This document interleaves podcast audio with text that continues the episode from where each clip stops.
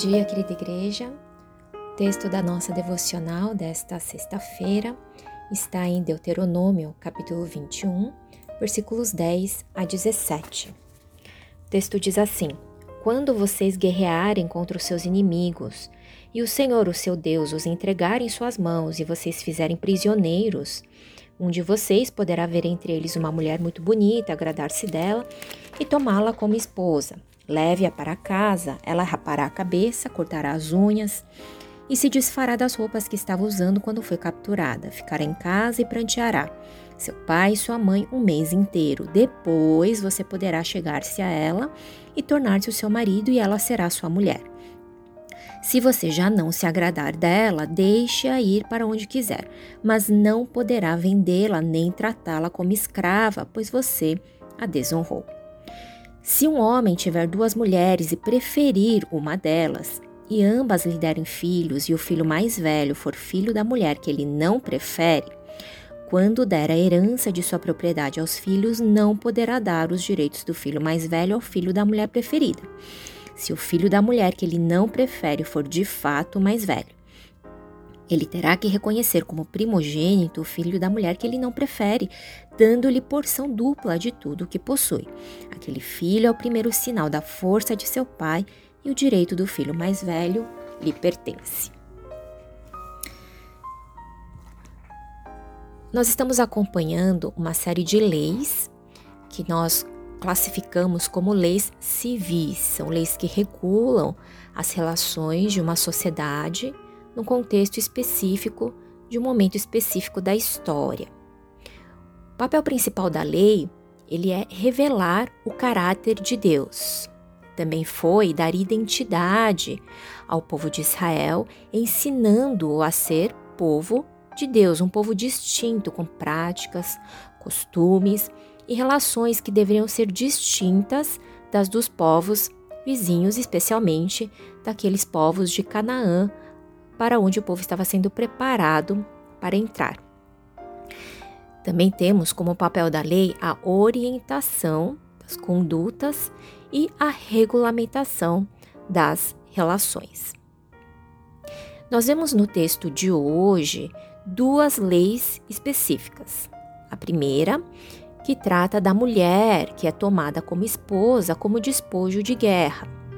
E a segunda lei, que trata da herança devida ao filho mais velho, ainda que este seja da mulher não preferida, considerando aí a realidade da poligamia. Essas duas realidades, da guerra e da mulher tomada como despojo de guerra, e a realidade da poligamia são claramente duas realidades específicas do contexto do Israel antigo, que é diferente do nosso contexto de hoje que nós podemos observar aqui no texto de hoje e na preocupação de Deus em proteger essa mulher e esse filho é justamente o caráter de Deus. Deus, ele está claramente aqui estabelecendo meios legais e ensinando o povo que aqueles que seriam naturalmente ofendidos e marginalizados devem ser protegidos e acolhidos.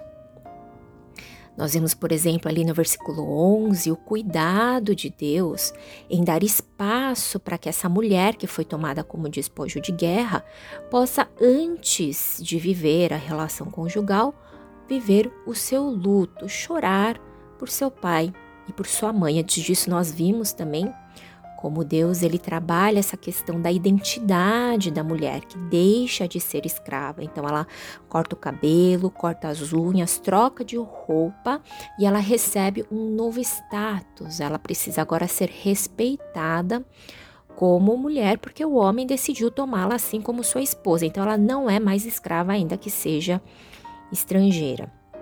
Nós vemos também a preocupação de Deus, versículo 14, no tratamento diferenciado a essa mulher que, embora tenha sido escrava, uma vez que foi recebida pelo israelita, ela não pode ser mais vendida e nem tratada como tal.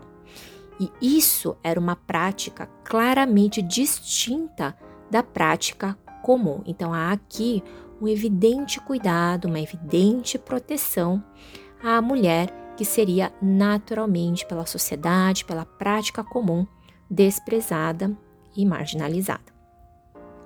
Vemos nos versículos seguintes, a partir do 15, da mesma forma, essa garantia dos direitos para o filho da mulher não preferida, no caso dele ser o mais velho. Deus está garantindo, protegendo, dizendo aos israelitas: vocês devem tratar com justiça, vocês devem tratar com empatia, com compaixão, vocês devem agir de acordo com o meu caráter, porque vocês são o meu povo. Vocês não vão fazer como todos os outros fazem. Vocês vão seguir a minha lei, que é santa e que revela o meu caráter. Os autores Gordon Fee e Douglas Stewart explicam que quando a gente lê as leis, no caso as civis, devemos pensar no papel que elas exerciam na antiga sociedade israelita e pensar também no modo como elas revelam algo sobre o próprio caráter de Deus. Pois bem, qual é o caráter de Deus revelado no texto de hoje, mais especificamente por meio dessas duas leis que protegem a mulher tomada como despojo e o filho mais velho, que é filho da mulher não preferida. Nós vemos ali um Deus que dá atenção, que protege o vulnerável, que olha para aquele que é marginalizado, que é fraco, para quem ninguém está olhando, cujos direitos ninguém está preocupado em proteger, e Deus está dizendo: Eu me importo com eles. Às vezes, nós podemos nos identificar com esse vulnerável.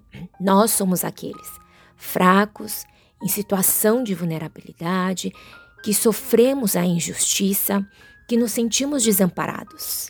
E nesses dias, nós encontramos esse Deus que olha por nós, pelos nossos direitos, que nos protege, que nos guarda. Em outros dias, nós somos como esse povo que está recebendo a lei, para quem Deus está dizendo: olhe para aquele que é vulnerável, olhe para aquele que está em necessidade, olhe para aquele que está sofrendo injustiça.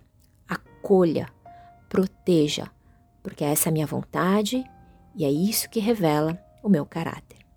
Que o Senhor nos dê graça e nos guie assim, como aqueles que em situação de vulnerabilidade e fraqueza encontram esse Deus justo, esse Deus que nos protege, esse Deus que se importa sim com a nossa dor, com as nossas dificuldades, esse Deus que nos ama, esse Deus que é bom e que também ele nos, guie, nos guie como comunidade de fé, que é sensível, empática, que é a expressão do seu caráter aqui nesta terra, à medida que olhamos para o vulnerável, para aqueles que estão em necessidade, sofrendo injustiça, para estender justiça, para estender proteção, para acolher e para amar na prática, expressando assim o caráter desse Deus que nós servimos e adoramos.